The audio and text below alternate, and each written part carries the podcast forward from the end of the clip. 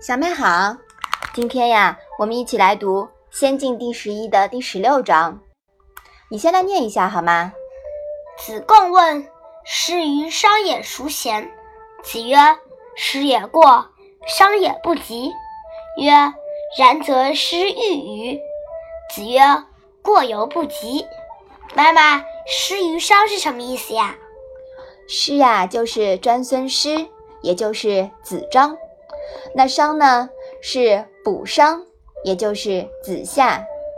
那过是什么意思呀？过呀，是闻过是非的意思。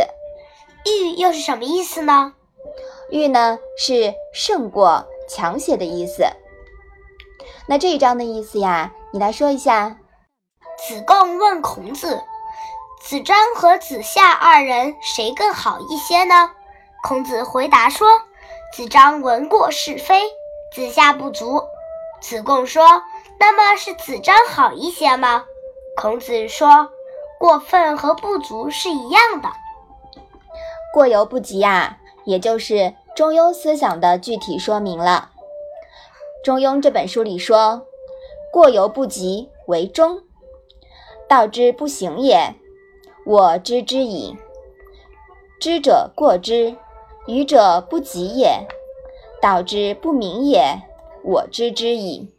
贤者过之，不孝者不及也。执其两端，用其中于民，其斯以为顺乎？这两句啊，是说舜于两端取其中，既非过，也非不及，以中道教化百姓，所以为大圣。这就是对本章孔子过犹不及的具体解释了。既然子张做的过分，子夏做的不足，那么两人都不好。所以啊，孔子对这两个人的评价就是过犹不及。子张的过呢，也有过于虚浮造作的意思，有内在修为不足的时候，只能着重于形式上的表现了。子张和子夏那时候都还年轻，阅历不足，正处于张扬个性的年龄，过一点呀，倒也没什么。子张呢，就有点像我们现代社会的爆炸头小青年形象。你知道什么是爆炸头小青年吗？嗯，对他们喜欢扮非主流，非常张扬个性。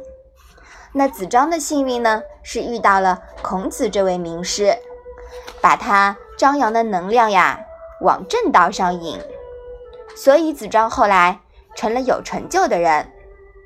那子夏呢，出身草根，有点羞涩，有点不自信，也跟对了名师，后来有所成就，只是被孔子称作格局不够大。韩非子。评价子张、子夏皆为贱儒。好，我们把这一章啊再来念一念。子贡问：“师于商也孰贤？”子曰：“师也过，商也不及。”曰：“然则师欲与？”子曰：“过犹不及。”嗯，好的，这一章啊，我们了解到了。